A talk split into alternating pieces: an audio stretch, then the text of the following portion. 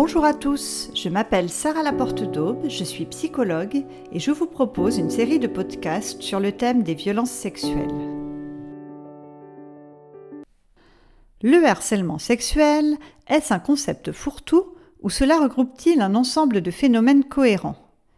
Quel point commun en effet peut-on trouver entre une proposition entre guillemets de relations sexuelles par un supérieur hiérarchique et des sifflements dans la rue? À première vue, pas grand-chose. Et peut-être, en fait, plus qu'il n'y paraît. Alors, le harcèlement sexuel, qu'est-ce que c'est? Comment on lutte contre? Comment on se reconstruit? Voilà tout ce que nous allons découvrir aujourd'hui dans ce podcast. Commençons par définir le périmètre du harcèlement sexuel. Selon la loi française, il se caractérise par le fait d'imposer à une personne, de façon répétée, des propos ou comportements à connotation sexuelle ou sexiste qui portent atteinte à sa dignité en raison de leur caractère dégradant ou humiliant, ou encore qui crée à son encontre une situation intimidante, hostile ou offensante. Donc, les propos ou comportements sont considérés comme du harcèlement car ils sont répétés, insistants. Par exemple, une femme marche dans la rue, un homme la siffle, d'autres lui font des réflexions à connotation sexuelle. La femme vit de manière répétée des situations offensantes qui portent atteinte à sa dignité. Il s'agit donc bien de harcèlement, même si plusieurs hommes y participent. Et les hommes qui harcèlent dans la rue ont tendance eux aussi à le faire de manière répétée. Si on prend la situation globalement, il y a répétition, il s'agit de harcèlement sexuel avec des victimes et des auteurs. Autre cas de figure. Un homme au travail fait des blagues sexistes ou à connotation sexuelle à sa collègue de manière répétée. Eh bien, c'est aussi du harcèlement. C'est un peu différent parce que cette fois, la répétition advient dans la durée et peut être le fait d'une seule personne. Dans les deux cas de figure que l'on vient d'évoquer, la femme qui subit le harcèlement se sent objectifiée, réduite à son apparence physique. Et cette objectification l'amène à ne pas se sentir prise en compte dans sa dignité. Par ailleurs, le harcèlement génère du stress, même s'il n'est pas de même nature.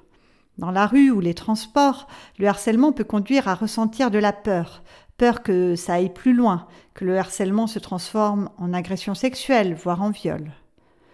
Au travail, les réflexions sexistes et ou à connotation sexuelle du collègue vont plutôt générer du stress. Stress lié à la situation elle-même et stress que la situation se reproduise encore et encore. Donc la victime se retrouve dans un stress permanent sur son lieu de travail qui peut s'accompagner d'hypervigilance. Donc, on a vu pour l'instant deux formes de harcèlement sexuel des auteurs nombreux dans la rue qui créent un vécu de répétition pour les femmes victimes, ou bien des réflexions ponctuelles distillées dans la durée sur parfois des mois, voire des années, par quelqu'un que la victime côtoie dans sa vie quotidienne, par exemple au travail. Il existe aussi une troisième forme de harcèlement sexuel. Selon les termes retenus par la loi française, il s'agit, je cite, de toute forme de pression grave, même non répétée, dans le but réel ou apparent d'obtenir un acte sexuel au profit de l'auteur des faits ou d'un tiers. Alors, concrètement, de quoi parle-t-on? Eh bien, il peut s'agir d'une proposition de rapport sexuel par un supérieur hiérarchique direct au travail, ou même simplement par un collègue qui est plus haut dans la hiérarchie, même si le lien n'est pas direct. En effet, dans ces cas de figure, on peut considérer qu'il y a une forme de pression grave, puisque la proposition de rapport sexuel intervient dans un cadre hiérarchique, que la victime n'est pas en mesure d'opposer un refus, en tout cas pas sans conséquences négatives pour elle. Il y a un rapport de pouvoir, plus précisément un abus de pouvoir. Et dans ce cas-là, il y a harcèlement, même si ce dernier n'est pas répété, c'est l'abus de pouvoir qui caractérise le harcèlement Là où ailleurs, c'est la répétition. Et dans ce cas-là, il y a harcèlement même si ce dernier n'est pas répété. C'est l'abus de pouvoir qui caractérise le harcèlement. Là où ailleurs, c'est la répétition. Finalement, on peut dire que le harcèlement sexuel regroupe les différentes formes de violences sexuelles qui ne sont pas des viols ni des agressions sexuelles. Les agressions sexuelles étant des violences qui touchent le corps, mais sans pénétration. Le harcèlement peut bien sûr aboutir dans un deuxième temps à une agression sexuelle ou à un viol. Donc, on vient de parler du harcèlement sexuel dans la rue, les transports, au travail. Ça peut donner le sentiment que le harcèlement ne concerne pas l'intime. C'est pourtant le cas aussi. L'auteur du harcèlement peut être par exemple un ami entre guillemets. Ainsi, un soi-disant ami peut se montrer insistant de manière répétée pour obtenir des rapports sexuels sans tenir compte du refus de l'autre. Même sans agression sexuelle ultérieure, c'est aussi du harcèlement. Et quand celui qui insiste de manière répétée sans tenir compte du refus, mais sans passer à l'acte pour autant, est le conjoint, eh bien, sans surprise, c'est encore du harcèlement sexuel. Maintenant que l'on a bien compris de quoi il retourne, voyons un peu ce que nous disent les statistiques sur la fréquence de ce phénomène en France. Premier constat, les chiffres sont assez hétérogènes. Pourquoi? Eh bien, parce qu'ils varient en fonction de la façon dont on définit le harcèlement sexuel. Ce qui peut sembler assez curieux au premier abord, car la loi, on vient de le constater à l'instant, le définit plutôt clairement. La difficulté avec le harcèlement, c'est qu'il est fait de paroles, d'attitudes, de comportements, mais qui ne touche pas le corps de l'autre. Bien sûr, les paroles, les attitudes non verbales sont des éléments factuels, mais ces éléments sont moins facilement détectables par les victimes et les témoins que les gestes physiques qui touchent le corps de l'autre. De ce fait, les réponses aux enquêtes peuvent davantage varier en fonction de la façon dont sont posées les questions. C'est un peu la même chose que pour les violences psychologiques, dont on sait qu'elles sont aussi traumatisantes que les violences physiques, qui par ailleurs sont clairement définies dans la loi mais qui sont moins détectées que ces dernières. Je vais vous donner deux statistiques. Celle de la DARES, Direction de l'animation, de la recherche des études et des statistiques, a été publiée en 2019. Dans cette enquête, 10% des femmes et 2% des hommes ont déclaré avoir été victimes de harcèlement sexuel au travail au cours des 12 derniers mois. Une femme sur 10 au cours de l'année précédente au travail. C'est dire l'ampleur du phénomène. Une enquête un peu plus ancienne de 2016 nous donne maintenant des chiffres, cette fois-ci sur le long terme. Selon l'ONDRP, c'est-à-dire l'Observatoire national de la délinquance et des réponses pénales, 23% des femmes et 6% des hommes ont déclaré avoir été victimes de harcèlement sexuel au travail au cours de leur vie. Autrement dit, près d'une femme sur quatre, selon cette enquête, est susceptible de subir du harcèlement sexuel au cours de sa carrière. C'est donc un phénomène d'ampleur et chacun peut être concerné un jour ou l'autre par cette problématique. Dernière petite statistique au passage, selon certaines études, le harcèlement sexuel au travail serait à 50% le fait d'un collègue, à 50% le fait d'un supérieur hiérarchique. Longtemps, dans notre imaginaire collectif a prévalu le mythe du droit de cuissage, c'est-à-dire l'idée que les seigneurs au Moyen Âge avaient un droit d'imposer un rapport sexuel aux femmes lors des mariages des serfs et des paysans. Ce mythe s'est révélé faux, mais il a à l'évidence imprégné notre imaginaire en associant dans nos représentations pouvoir politique et économique à pouvoir sur le corps des femmes. Une autre représentation a longtemps habité notre imaginaire collectif, celle de la promotion canapé c'est-à-dire ce mythe de femmes qui obtiendraient des promotions dans leur carrière en couchant avec le patron. Ce mythe minimisait la capacité des femmes à réussir, à avancer grâce à leurs compétences professionnelles. Et il a pu engendrer des mauvaises réputations basées sur la rumeur. Cette croyance permettait aussi souvent une forme d'inversion de culpabilité. Le supérieur hiérarchique qui impose des rapports sexuels pour distribuer les promotions étant positionné comme passif face à une femme réputée manipulatrice, séductrice. C'est une vision qui renvoie à la figure un peu maléfique, dangereuse de la femme séductrice, là où, en réalité, c'est bien le fait d'exiger des rapports sexuels contre l'obtention d'une promotion qui relève de l'abus de pouvoir. En tout cas, cet imaginaire en dit long sur la relative tolérance ayant longtemps prévalu en France concernant le harcèlement sexuel au travail. Heureusement, il faut noter à cet égard une évolution des mentalités. Ainsi, le mouvement féministe des années 1970 intègre la dénonciation du harcèlement sexuel dans ses revendications. Mais c'est aux États-Unis que le mouvement pour faire reconnaître le harcèlement sexuel s'est le plus développé, aboutissant à la loi américaine de 1986. En France, il faudra attendre la loi de novembre 1992 pour que soit instauré le délit de harcèlement sexuel. Le 31 juillet 2012, 20 ans plus tard, elle a été améliorée avec des peines plus sévères pour les auteurs. Et puis, en 2017, le délai de prescription est passé de 3 à 6 ans. Depuis lors, le délit de harcèlement sexuel est passible de 2 ans d'emprisonnement et 30 000 euros d'amende. Des dommages et intérêts peuvent aussi être versés à la victime. Et dans certains cas, par exemple s'il y a un lien hiérarchique ou que la victime a moins de 15 ans, cela peut aller jusqu'à 3 ans de prison et 45 000 euros d'amende. A priori, on peut dire que la société a décidé de reconnaître le harcèlement sexuel et de lutter contre. Le problème, c'est que dans les faits, les condamnations sont plutôt rares. Ainsi, seuls 6% des dépôts de plainte pour harcèlement sexuel donnaient lieu à une condamnation en 2017. On a d'ailleurs vu avec les affaires les plus médiatiques, celles qui concernent les stars, comment cela peut souvent se passer? Les mises en cause font des procès pour diffamation et globalement continuent à travailler. Les plaignantes voient leurs plaintes classées sans suite et évoquent un coup de frein dans leur carrière suite à la libération de leurs paroles. D'après les nombreux témoignages de mes patientes, mais aussi ceux recueillis par des journalistes dans le cadre d'enquêtes, il apparaît malheureusement que ce n'est que le reflet de ce qui se passe souvent dans l'ensemble de la société. Un mis en cause qui ne subit aucune conséquence, une plaignante obligée de quitter son travail, poussée vers la sortie, et des plaintes majoritairement classées sans suite. Donc, comme pour les autres formes de violence sexuelle, ce n'est pas la loi le problème, mais son application, ce qui suppose un certain nombre de mesures que nous avons déjà évoquées. Formation des policiers et magistrats, tribunaux spécialisés dans le traitement des affaires de violence sexuelle, etc.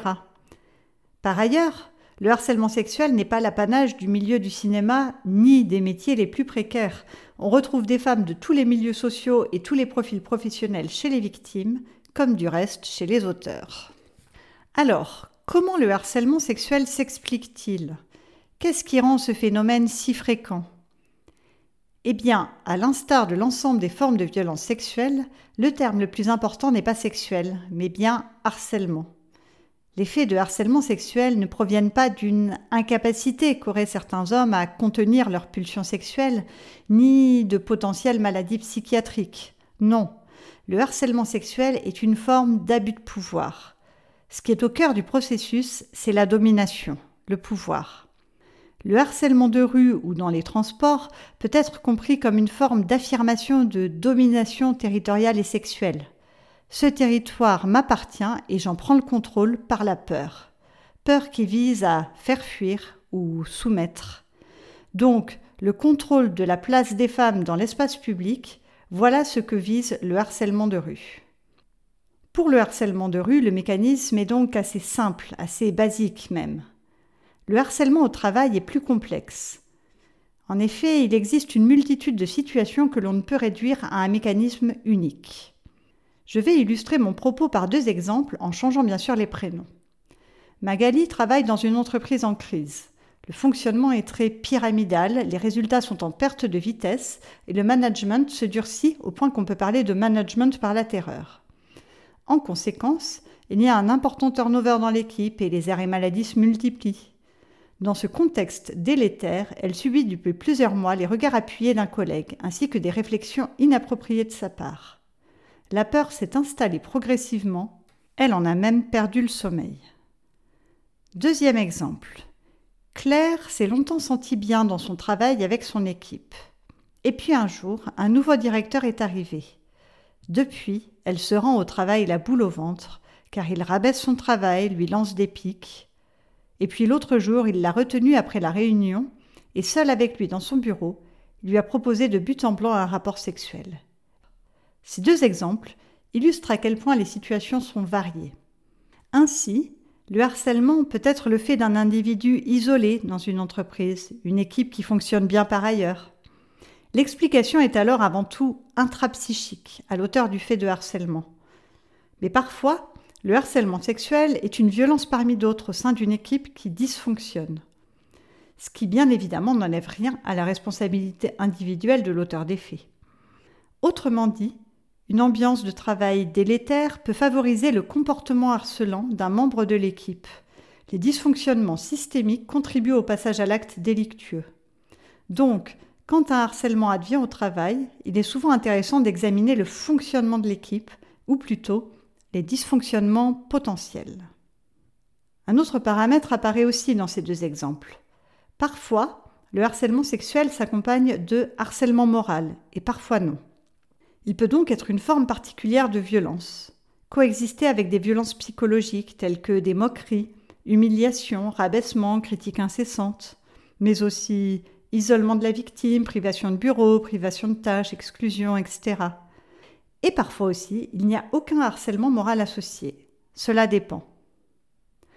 Par ailleurs, quand le harcèlement sexuel est le fait du chef, qu'il soit accompagné ou non d'un harcèlement moral, l'abus de pouvoir peut être un message destiné à la victime, certes, mais aussi au reste de l'équipe. L'objectif est alors de diriger par la peur, en utilisant la soumission engendrée par la peur comme un moyen de contrôle sur l'ensemble des employés et autres collaborateurs.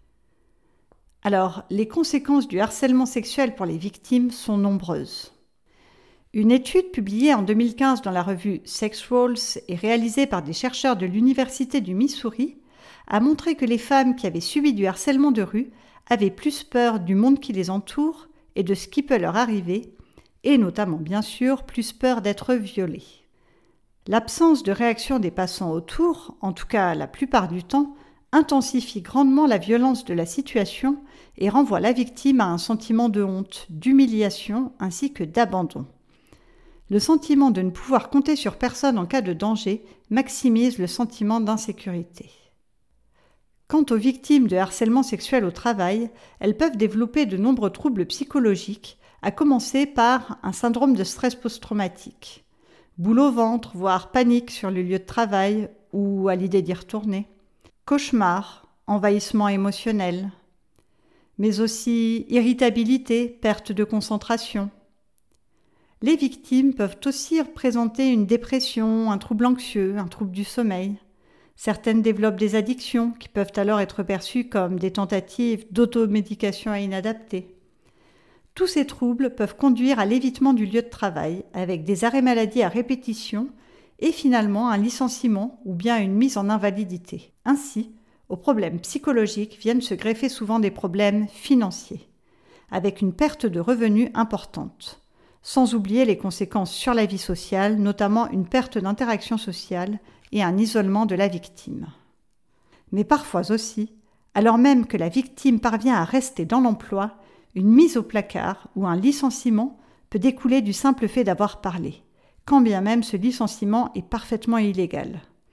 Ce qui nous amène naturellement à évoquer un autre aspect fort douloureux du harcèlement sexuel au travail, l'omerta. Bien souvent, le silence entoure la victime qui se retrouve seule avec son vécu. Si elle ne parle pas, tout le monde fait comme s'il ne voyait pas ce qui se passe. Si elle parle, elle se confronte au silence des collègues, au regard qui se détourne. Ces réactions participent au vécu traumatique des victimes. Elles peuvent notamment être vécues comme un abandon, un rejet, une trahison de la part des collègues. Et puis, il arrive aussi que la victime se taise, garde le silence et vive avec le poids du secret pendant des années. Le harcèlement sexuel est vécu comme une forme d'humiliation. Humiliation du fait de l'objectification, générant pour la victime honte et culpabilité. La honte peut inciter la victime à se replier sur elle-même et à garder le secret. Parfois, elle se sent coupable de ne pas s'être défendue, paralysée par la sidération. Parfois, elle se remet en question et se demande si elle n'a pas envoyé les mauvais signaux en se montrant amicale. Et en face, l'auteur des faits, bien souvent, protège son image de soi par le biais du déni. Déni qui lui permet d'échapper à la honte et à la culpabilité.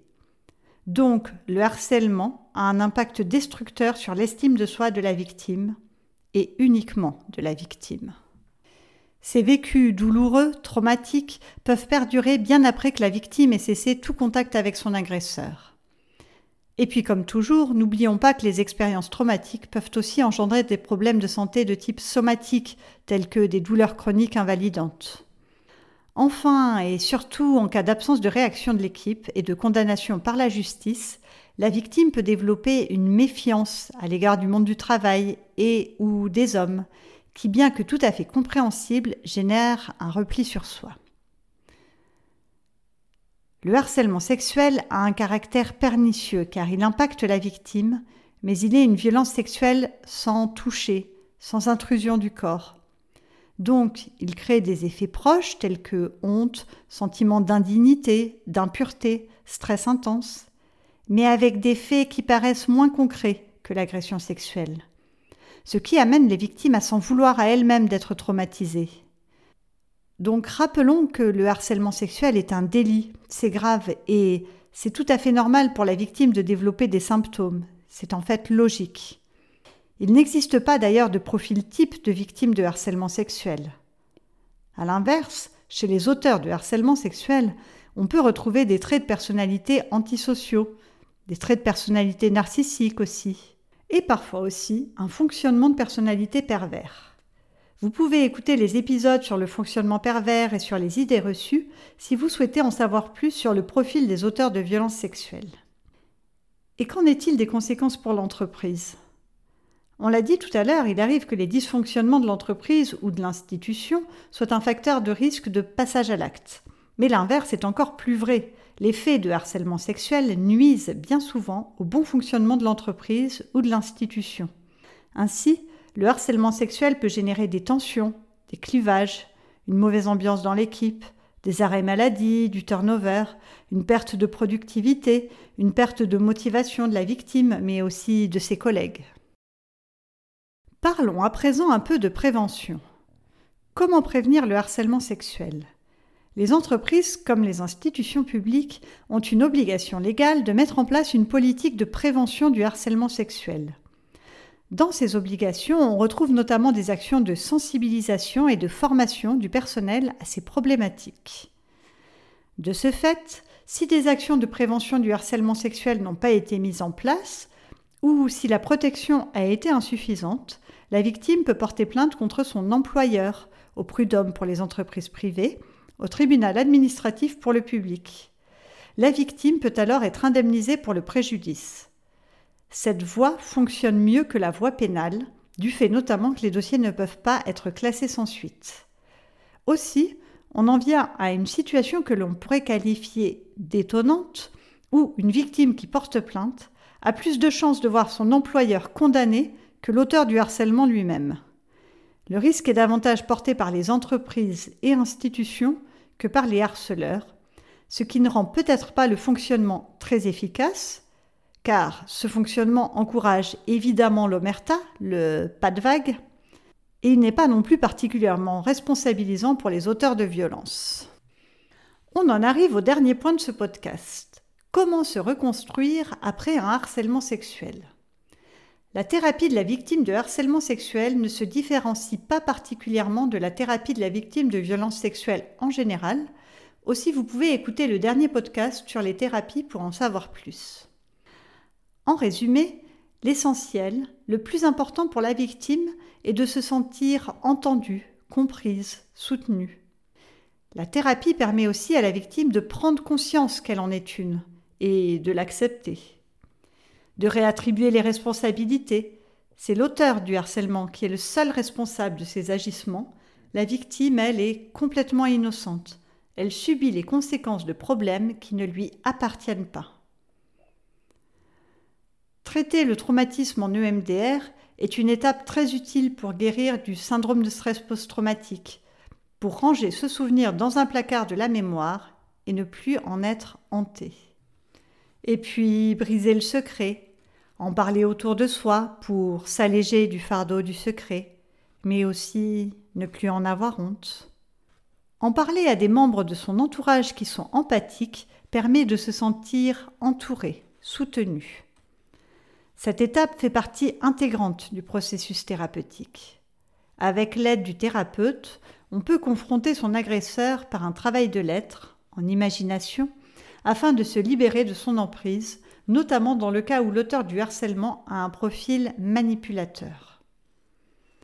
Enfin, à un moment donné au cours de la thérapie, beaucoup de victimes se sentent prêtes à porter plainte. D'autres préfèrent se reconstruire sans passer par l'étape judiciaire. Les deux chemins sont envisageables. Porter plainte, c'est se positionner symboliquement comme victime et demander à la société d'appliquer la loi. C'est donc une étape qui peut être thérapeutique. Mais les procédures sont longues et peu aboutissent, ce qui peut constituer une nouvelle épreuve. En ayant tous ces paramètres en tête, chacune et chacun peut faire son choix. Voilà, c'est tout pour aujourd'hui. J'espère que ce podcast sur le harcèlement sexuel vous a intéressé. N'hésitez pas à vous abonner, partager, laisser un commentaire et surtout, prenez soin de vous.